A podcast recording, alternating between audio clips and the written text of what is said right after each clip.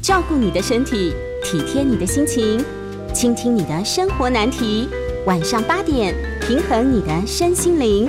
欢迎收听《全民安扣名医时间》。各位听众，大家晚安，这里是九八新闻台，欢迎收听每周一到周五晚上八点到九点播出的《全民安扣节目。我是新店更新医院耳鼻喉科主任陈正伟医师。呃，今天的全民 Uncle 名医时间要跟大家来聊的主题是啊眩晕这个问题。啊，今天因为疫情的关系啊，三级警戒管制也延长到七月二十六号。呃，所以呢，我还是会在线上使用通讯软体来连线主持。啊，但是呢，我们一样会在半点过后开始接听大家的 call in 电话。听众朋友们，如果有有关眩晕的问题，或者有其他任何有关耳鼻喉科的问题，都欢迎您打电话进来。这里先预告一下，我们的扣音专线是零二八三六九三三九八。呃，随着大家看到这几天国内的疫情渐渐的趋缓，虽然是没有办法一下子就解封。呃，但是大家看到每天的确诊数字能够逐渐下降稳定，相信大家的心情呢也会比较没有那么紧绷。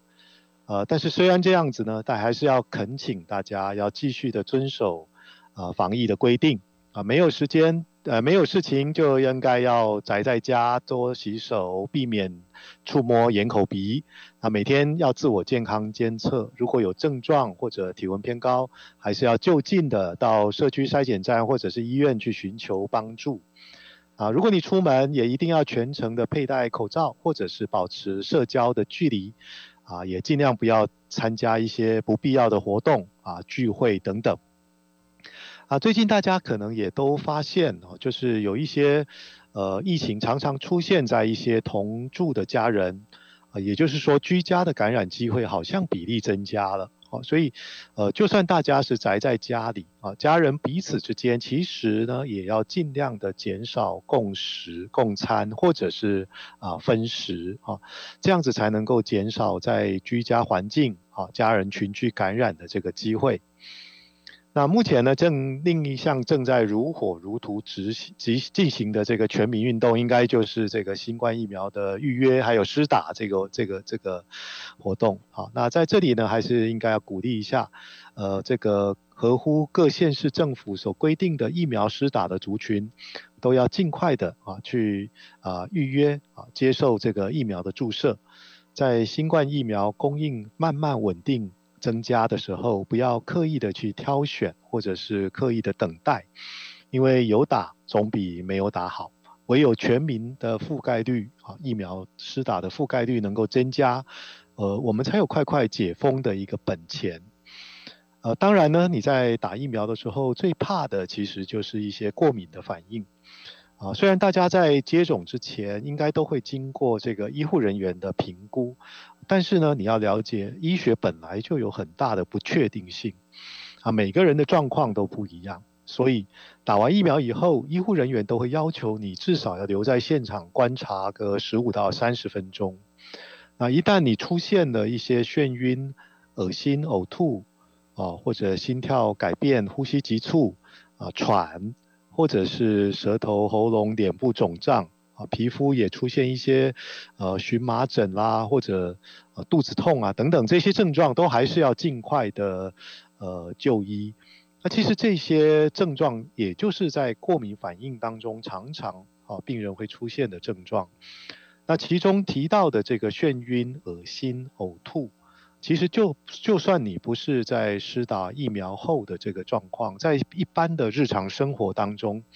呃，其实有蛮多人都有过眩晕发作的这个经验。那一般我们所俗称的这个头晕，在医学上可以约略的把它分成啊四个不同的种类。第一类呢是会昏倒的这种晕啊，就好像呃大家会。形容就是眼前好像突然一片漆黑啊，甚至于有的会短暂的丧失这个意识。那这种晕通常会跟血压啦，或者心律不整，或者是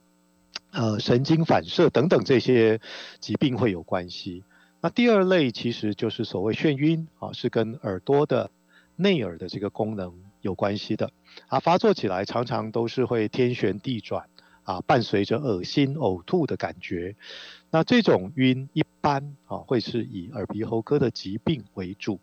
那么第三类的晕呢，就是所谓的不平衡的感觉，或者好像有的呃病人会形容好像脑袋空空啦、漂浮啦这种感觉。那这个感觉其实很多都是来自于呃神经系统的一些问题，包括脑部的病变啊，像慢性的这个巴金森症啦，或者是脑部的一些肿瘤视力的问题，或者是呃一些糖尿病引起的一些周边神经病变啊，或者药物的一些副作用等等。那第四类的晕呢，就是一个大杂烩。就是我们刚刚讲的前三类比较明确的一种可以分辨的症状都没有办法归类，那我们把它叫做是一个非特异性的头晕。啊，这一类的头晕呢，呃，病人通常不容易把症状描述的非常的精准，那很有可能是跟一些。呃，比较不特定的状况，像工作比较忙碌啦，压力比较大啦，睡眠不足啦，或者焦虑啦、忧郁症啦等等，比较有相关性。那以上我们所讲的这四种不同种类的晕，呃，其实呃，病人自己常常没有办法很明确的去啊分辨它。所以有的时候呢，就会经由一些医师的介绍，跑到耳鼻喉科来寻求帮助。那也因为这样子，所以耳鼻喉科医师常常需要扮演柯南的角色，啊，帮病人去厘清，好，到底他的这个所谓头晕的症状，可能是什么样子的状况。然后呢，再配合一些相关的检查，啊，甚至于有的时候需要适时的去转介啊，来找出可能的原因。那才能够提供这个改善的一个建议。那常常听到有些人会说，呃，眩晕不是病，哈，但是晕起来要人命。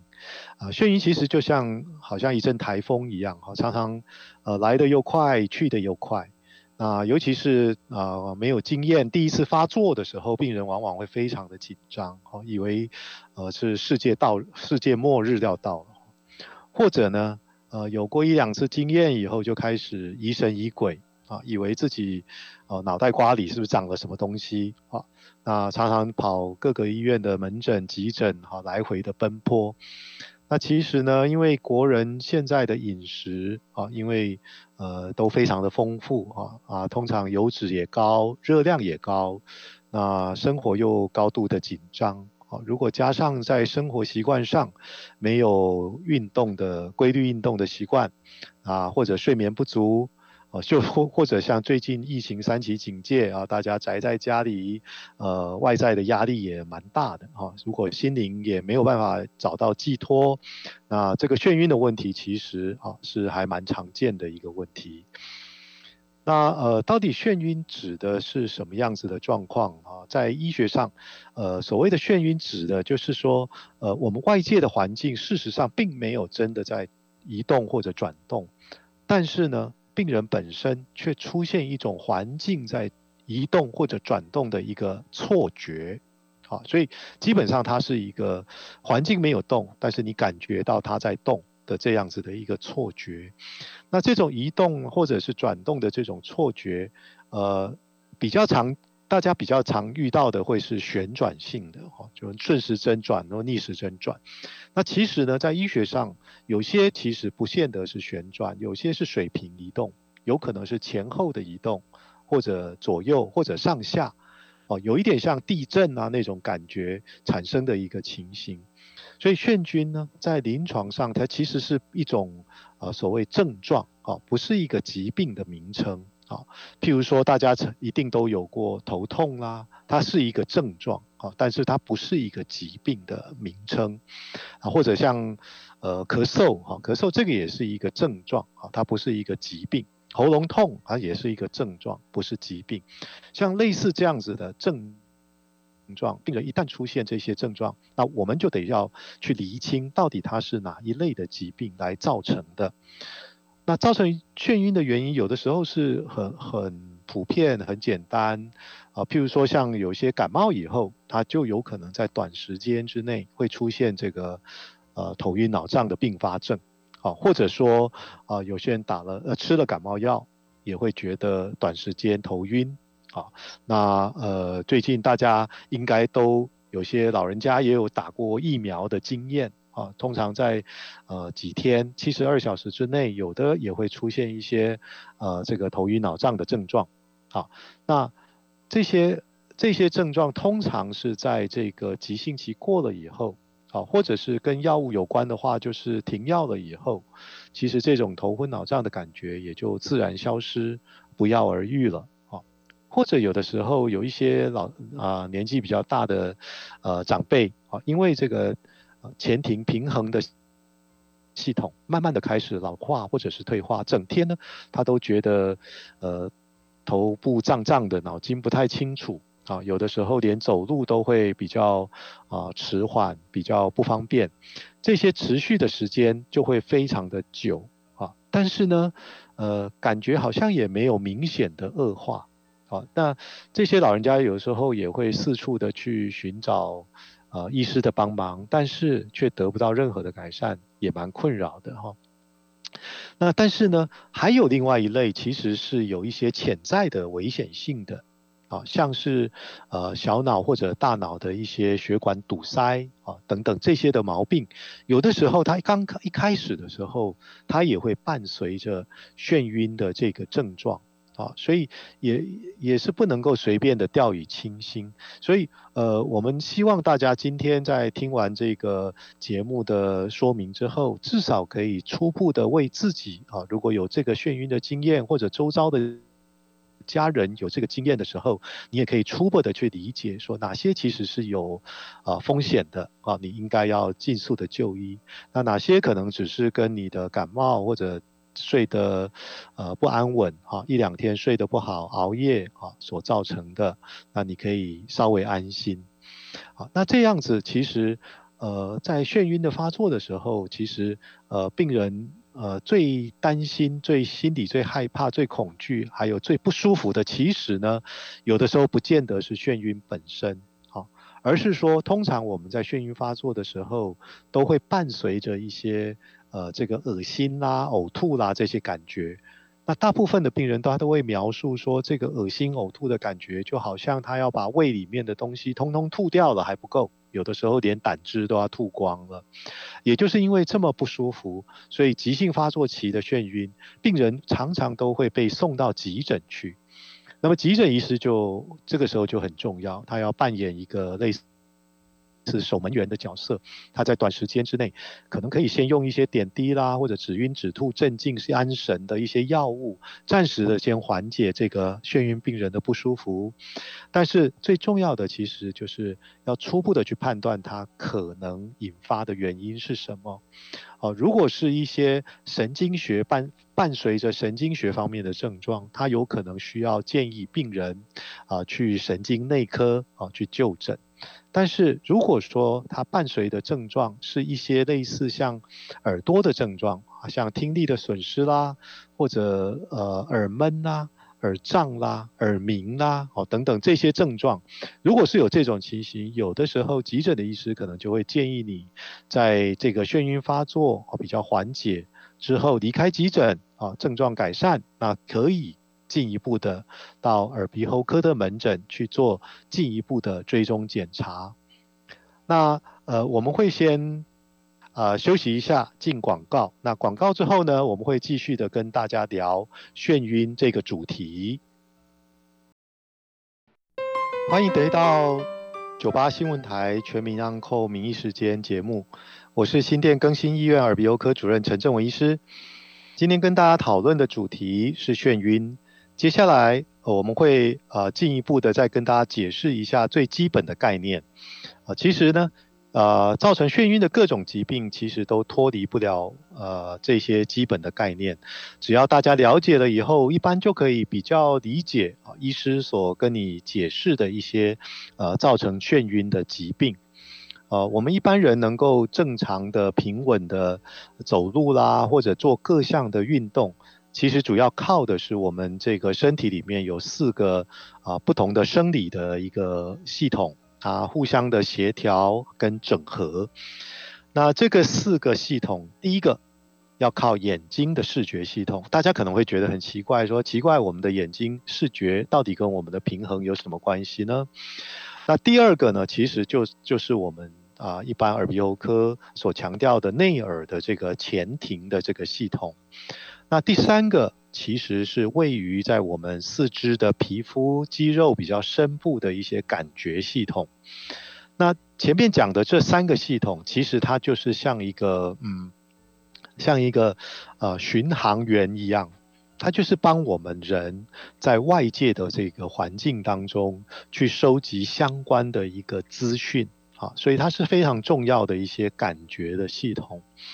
那前面这三个系统，包括视觉、包括内耳的平衡、前庭，还有我们四肢皮肤肌肉里面深层的这个感觉系统，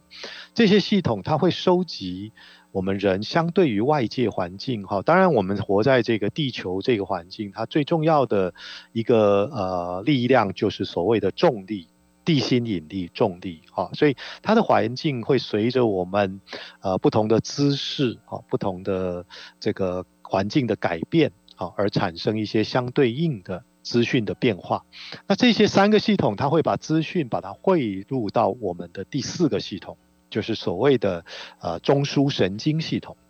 那中枢神经系统里面有这个小脑，还有大脑，它开始要帮呃我们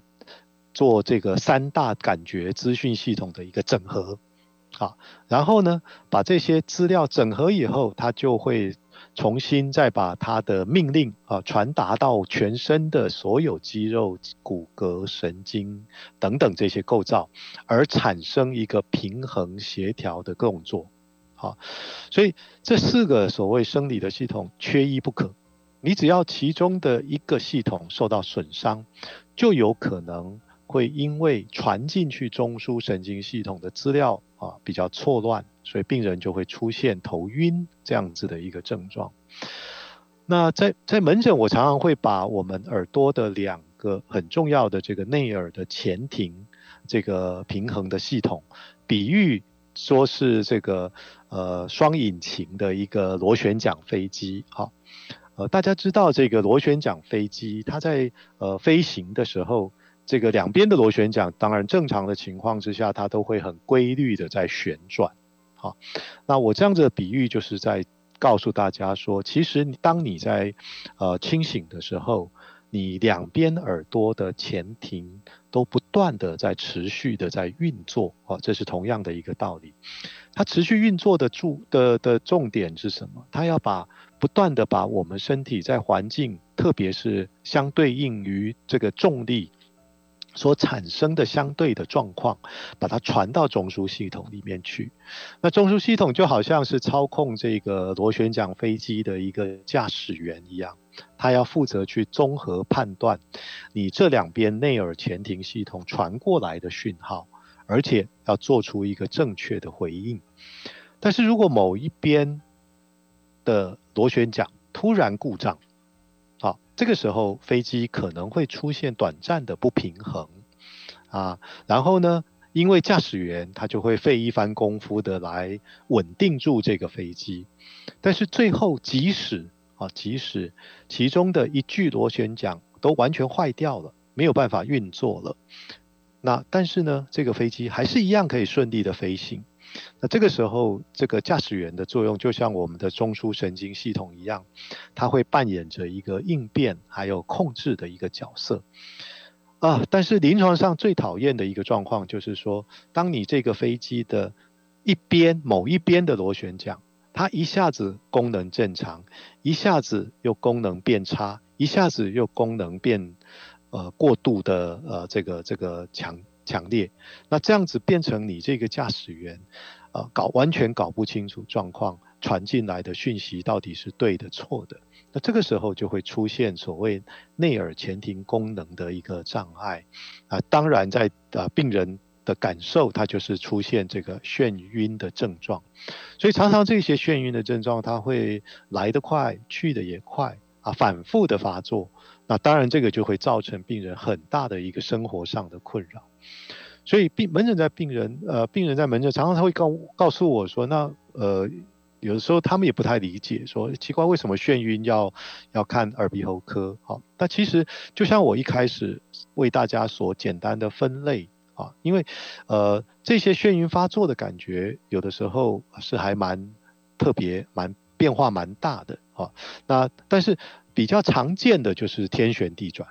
啊，大家觉得眼睛张开，奇怪，天花板、地板都在一直旋转，啊，伴随着恶心、呕吐等一种感觉。那有的人他是觉得说我好像在坐船啊，或者走路不稳啊，好像浮动、漂浮这样子的感觉。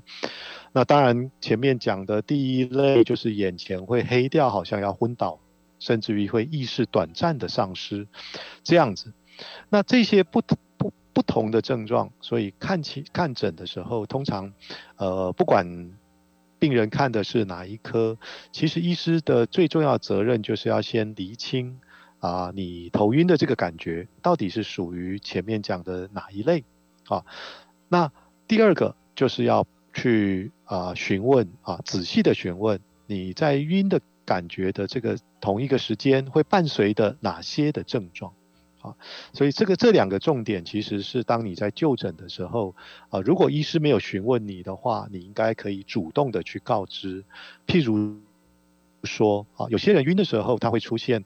呃，耳朵闷、胀、塞、耳鸣，啊，听力变差或者听力时好时坏，啊，甚至有时候会有一些怕光、怕吵，啊，偏头痛、飞蚊症等等，这些都有可能会是跟内耳的。前庭功能是有关系，那这个时候当然耳鼻喉科医师就可以提供你一些不同的检查啊，或者是一些治疗的方向啊。但是相对的，如果你在晕的时候，其实你伴随的症状是像意识丧失啊，或者是严重的头痛，或者有些会出现半边脸麻啊，或者是脖子紧酸痛啊，或者手脚麻木。单边没有力气，或者讲话会含混、咬字不清，哎，那这些可能你的晕，在告诉我们，有可能会跟神经内科啊、中枢神经比较有关系，啊，所以这个时候可能你就会被指引或者转介啊到相关的科别。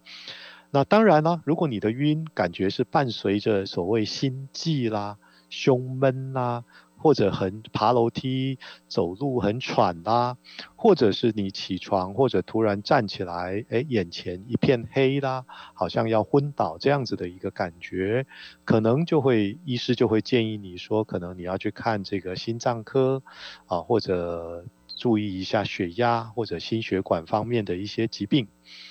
啊，虽然我们讲起来是在医师讲起来是还蛮简单，但是有时候病人在晕起来的时候根本就非常的不舒服，所以他也没有办法去思考说，呃，这个判断说这些症状可能会是跟哪一些科别有关，所以这个时候就会靠医师的一些专业知识啊，询问大家的病史，然后才帮你做一个介绍还有转介。那到底哪一些人比较容易晕呢？可能过去大家一直觉得说，如果你有慢性疾病，可能比较容易会造成头晕，像啊有一些贫血的问题，或者血糖过高过低，啊胆固醇、血脂肪太高，或者是头晕偏头痛的家族史，或者你有睡眠不足、紧张、压力大，或者甲状腺的功能的问题，不管你是亢进或者是低下，啊还有肾脏的功能或者高血压、心律不整。啊，等等，脑部的一些啊中风啦、脑溢血啦等等这些病史，的确啊，的确这些慢性病的确是容易出现头晕的这些症状啊。但是呢，我们也观察到有其实有越来越多的年轻人啊，大家知道现在大家啊宅在家，每天都盯在电脑前面看着荧幕啊，或者追剧啊，长时间会接触一些快速闪烁啊、跳动的一些影像。像是现在越流行、越来越流行的一些呃三 D 的电影啦，或者一些线上游戏啦，啊，或者是一些像呃电影特效，哈等等，电玩等等这些东西，其实啊，慢慢的都会成为引起我们这些新兴人类啊这个头晕目眩的一些主要的原因。好，那到底我们在呃看门诊的时候，医师会安排什么样子的检查呢？其实最基本的当然就是要有一个非常详细的一个病史的询问啊，那病人呃这个医师就要针对刚刚我们所提到的，到底你的晕你怎么去描述它，时间有多久？啊，是突然的还是渐渐发生的？然后伴随的症状到底有哪些？那之后呢，在耳鼻喉科的眩晕，我们可能就会帮病人安排基本的，譬如说像听力的检查，或者是平衡功能的检查。那平衡功能的检查，通常在检查的时候，会我们会单独的去刺激。单边的这个内耳的平衡器官，那这个时候就会去平衡啊，这个去检测两边的这个前庭平衡器官，它的对称性如何，是不是真的有刚刚我讲的，就是一边的这个呃这个螺旋桨呃不转啊，另外一边正常啊等等这样子的一个现象。那在神经内科呢，这个医师当然最重要的就是要看看大家有没有啊心血管、脑血管的一些疾病啊，所以常常也会安排一些像啊颈动脉超音波的血管的检查，或者是一些啊影像学的检查，像是啊电脑断层啦啊这个核磁共振扫描啦这些检查，当然也就是为了要让大家啊排除一些所谓中枢神经方面的一些相关的病变。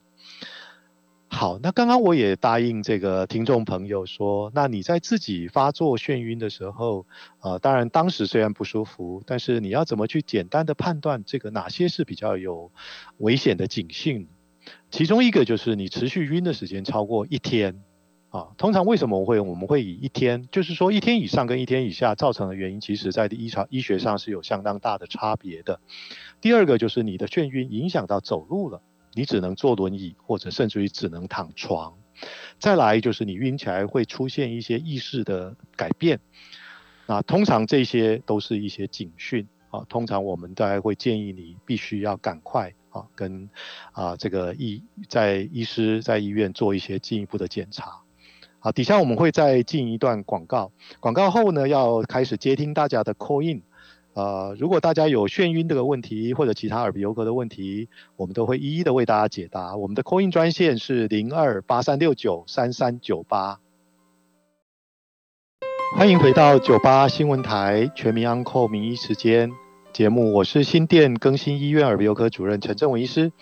呃，今天跟大家讨论的主题是眩晕。接下来我们要开始接听听众朋友们的 call in 电话。我们的 call in 专线是零二八三六九三三九八，欢迎大家询问有关眩晕或者其他耳鼻喉科的相关问题。我们先接听林先生的电话，林先生你好。哎，陈医师你好哈。是。我有以下的几个问题想请教您啊。第一个问题是说，我父亲因为听了您在另外一个节目《名医安扣》节目谈有关打鼾的问题之后呢，他呢有想要这个。积极的处理自己打鼾的常年打鼾的问题。是。那有人就是建议他说呢，他可以戴个口罩，或者甚至是把这个用胶带把嘴巴粘起来，嗯，或是做一些这个舌头的相关的这些活动，可以减少这个他的打鼾的这个状况。啊，不知道。以上的这些疑惑，在您那个耳鼻喉科专科医师，您怎么看待这样的一个事情？是是。然后第二个问题是哈，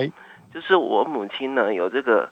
最近啊有这个耳鸣的问题，就是耳朵会有这个声音，然后我观察她的耳鸣呢是在这个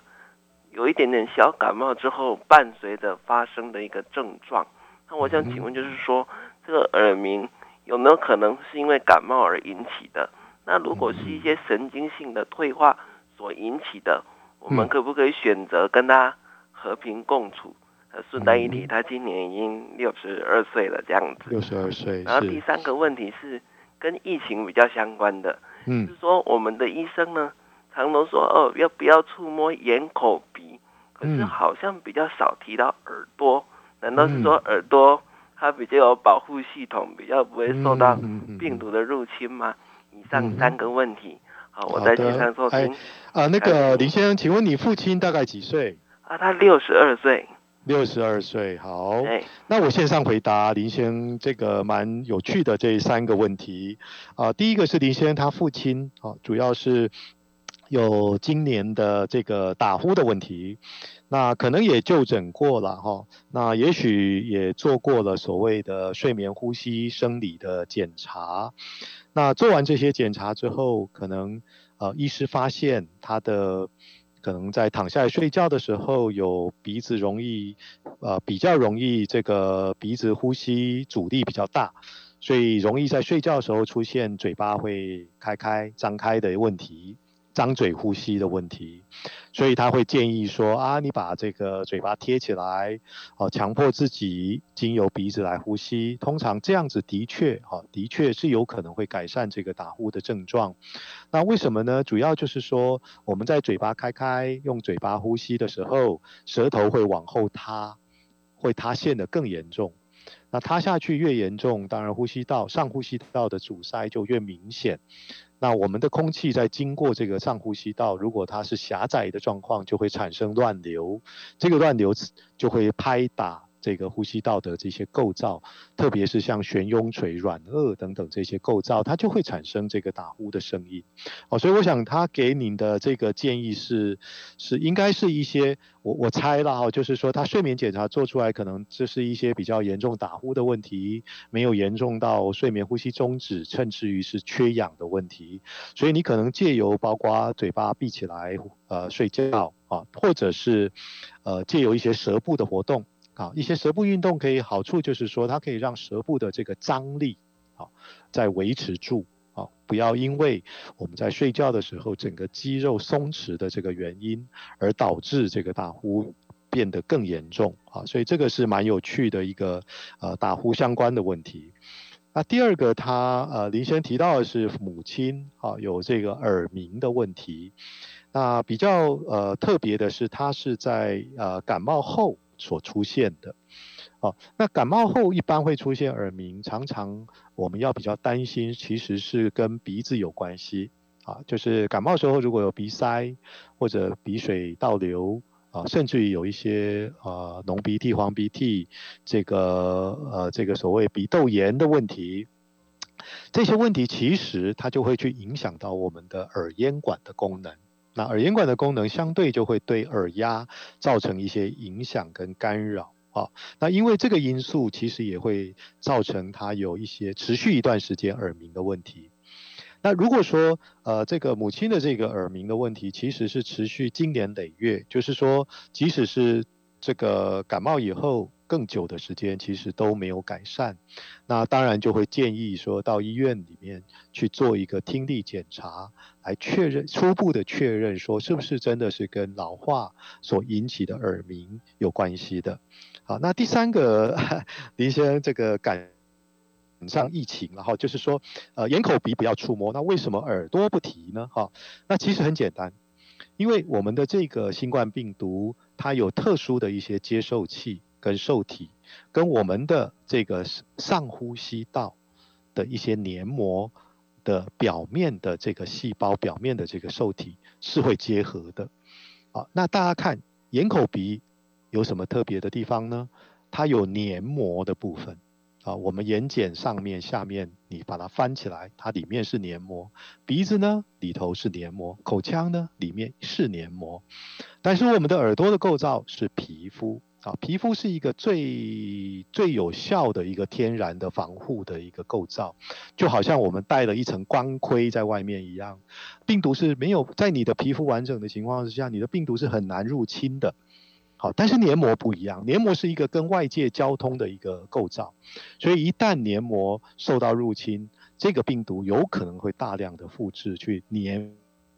附在我们黏膜上的这个受体，所以因而造成一些感染。好，以上是跟大家去分析啊，这个林先生所提到这三个很明确啊，大家也都还蛮有趣的一个问题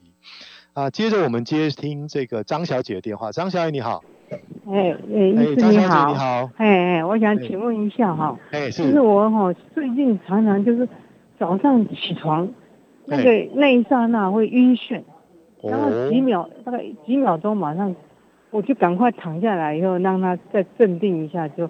好像就过去。还有晚上有时候躺下去，就是那个躺下去那个姿势的时候也会晕眩，一下一下子啊。啊，我就想你能告诉我您大约的年纪吗？哎，我今年有七十四岁了。哦，好，OK。但我并没没有什么慢性病了。嗯。好，那那你有没有办法归纳出说你是呃正躺还是右侧躺、左侧躺？就是出现问题，比较就是说那个头部这样子，是好像说那个姿势变化。就是姿势变化，哎，就这样躺下去，那个那一刹那就是会眩晕眩，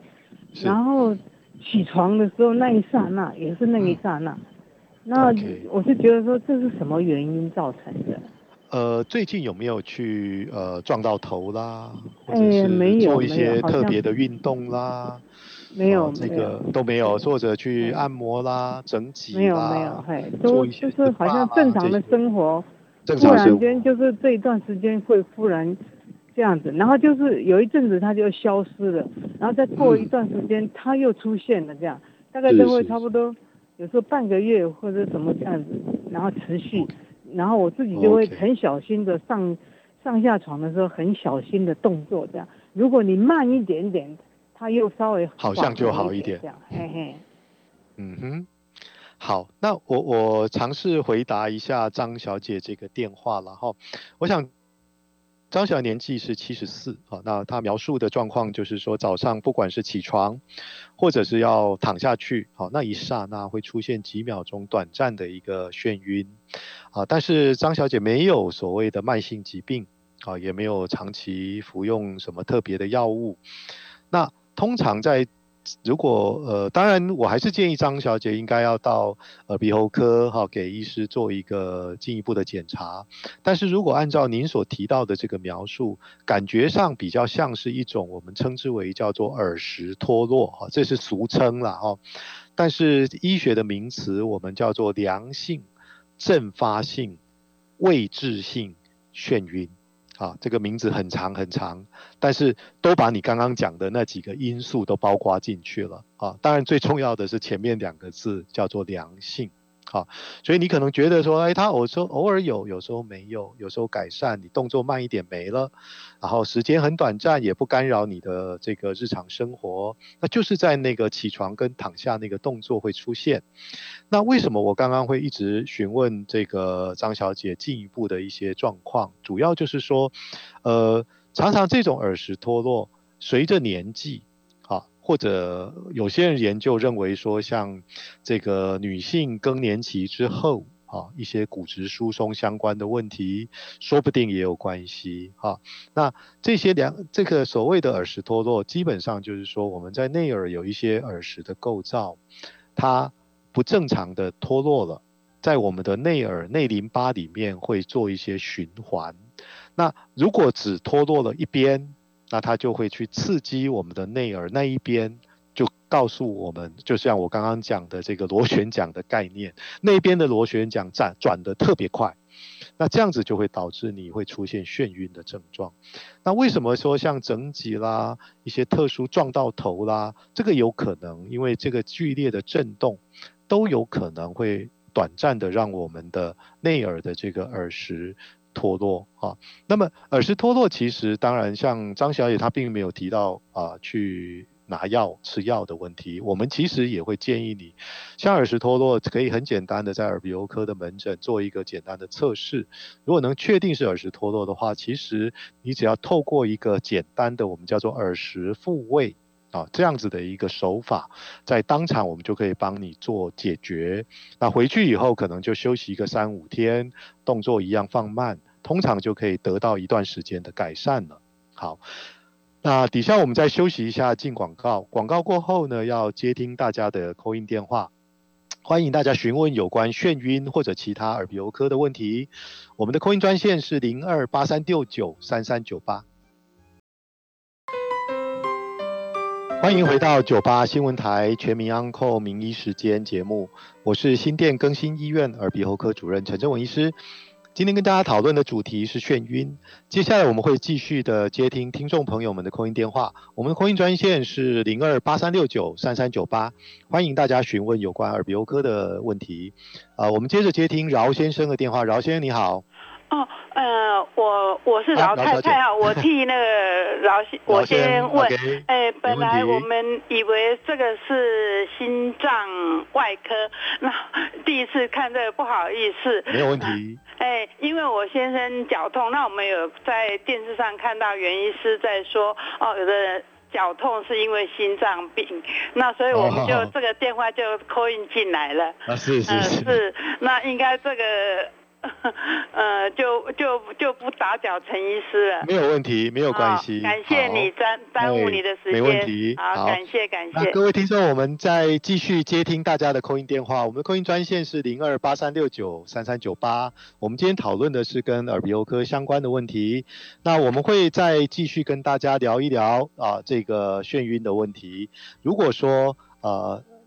刚刚提到的一些啊简单的这些基本概念，大家已经有了一些底子、一些基础了。以后我们底下呢就来告诉大家，那到底你去看了这个门诊，如果因为眩晕啊，那你常见的医师的一些诊断会是什么啊？像梅尼尔氏病。好，像刚刚刚有听众朋友们呃问的这个良性阵发性头位眩晕，所谓耳石脱落，或者有些跟偏头痛相关的头晕，或者是一些啊药物所引起的，甚至于是一些血管循环因素所造成的，这个都是眩晕还蛮常见的一个诊断。我们接下来接听许先生的电话，许先生你好。哎哎哎，医师，请问一下，我有个小小问题哦，呃，我这喉咙哦，喂，这个喂喂喂，哎哎。有听到吗？哎，听到了，听到了。呃，我我可能不是问眩晕问题，我是问一些发炎的问题，可以吗？是，没有问题。就是我的喉咙啊，哎，长期咽喉炎，那有，这好像感觉上啊有点渐渐呃蔓延到我的这个嘴唇，还有这个上下龈、上下牙牙龈的地方。每次有时候，对对，好像有点变成那个纤维的感觉。有时候吃太冷的东西啊。呃，或者是太热的东西，我的喉咙哦，我的牙、舌头那边就感觉到非常的干涩。嗯，呃，请问一下，这个有没有办法，还是怎么样？还是医生，你有没有什么建议？呃，我想询问一下，您说是在呃吃东西的时候会觉得咽喉特别的干，是这样子吗？然后你伴随着有一些，呃，这个嘴唇啊、牙齿、牙龈方面的一些问题，是这样子吗？就是上下牙龈的那个部分好像特别的干，好像感觉上就变成纤维化的那种感觉，特别的干。然后吃太冷的或者是太热的东西哦，那个舌头那边那个尖端那边就感觉，哦，会会疼痛，大概疼痛的都痛一个晚上。呃，这有时候声音都觉得怪怪的。所以要那这个跟咽喉会对吞咽的这个动作也会有关系吗？还是只有舌尖的问题？呃，它不是好像连带的连带这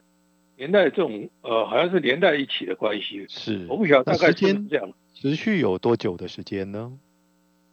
呃，大概已经有五六年、十十几年这样子。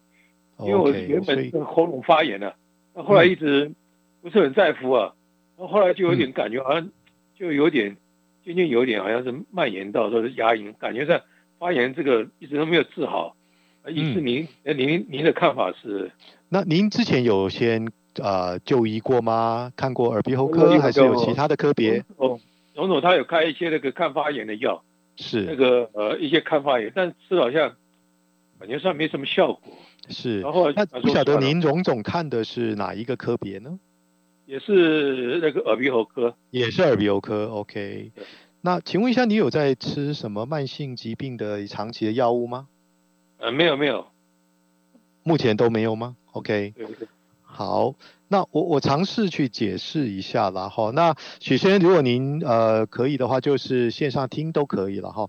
那许生刚提到的这个呃喉咙的症状，好像好像一开始是咽喉的症状，那么慢慢的好像在嘴唇下颚还有牙龈啊这些啊会出现一些不明原因的麻啦痛啦。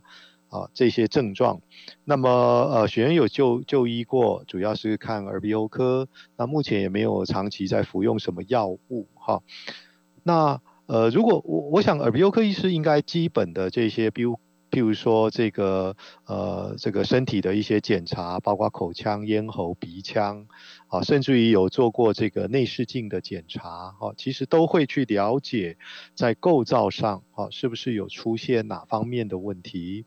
那如果在外观的构造上，啊，或者在触摸都没有感觉出现任何的问题，那这个时候可能就是会跟是一些功能性有关系的。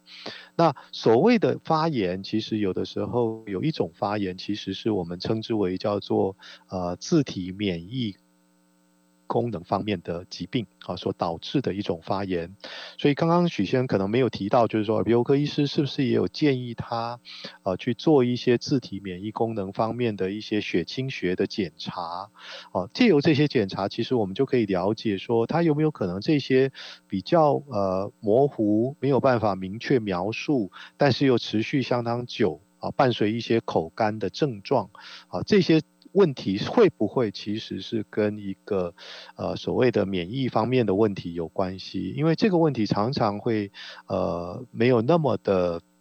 明确哈，那可能就是只有在呃口水分泌减少，所以它也会增加一些牙龈的问题、口腔或者舌头的问题。那也因为太干燥，所以我们在吃东西的时候会特别容易出现一些不舒服的症状啊。所以这个是我的推测了哈，当然也是提供给许先生啊，给他一个建议啊，让他能够啊这个未来在就医上可以有一个。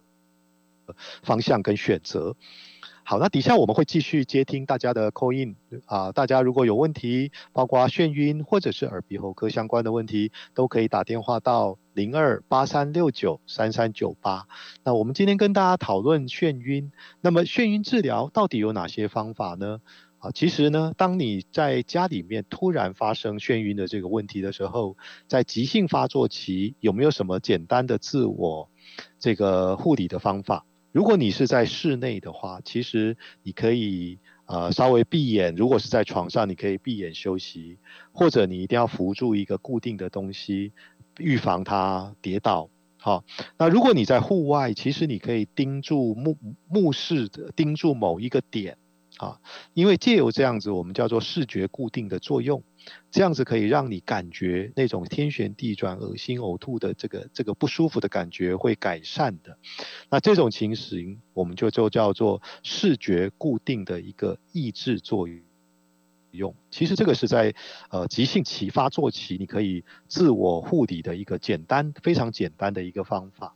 那大家如果真的呃持续的晕超过可能三十分钟、一个小时，好，那这个时候可能你到了急诊，那到底急诊会帮你做些什么呢？这个时候可能会帮你打一些止晕止吐的药，可能打个点滴、抽个血。啊，通常大部分的眩晕都会在一两天之内啊就会改善了。那这样子的情形就是我们称之为就是好像是一个发作期。那在这样经过一两次这样子的一个发作，有的急诊医师他就会提醒你，啊，即使你好了以后，可能也要到耳鼻喉科的门诊或者神经内科的门诊去进一步检查。那一旦你知道这个可能的原因，当然你就要依照医师的一个指示，在这个药物啦，或者是饮食习惯上，啊去做一些有效的改变。那未来如果你想要防止降低眩晕的发作，其实也没有那么困难。充足的睡眠、规律的运动、减少熬夜，啊，这些都是不错的一个方法。可以帮助大家，啊，这个减少眩晕所发作的一个症状。那最重要的是，我们不希望让眩晕这个问题会去干扰到大家的日常生活。啊，那今天呢，我们的全民安控名医节目啊，很跟大家讨论了许多有关眩晕的这个尝试啊，眩晕可能只是短暂症状啊，但是也有可能是重要疾病的早期警讯啊。今天节目到这里，我们下次再会。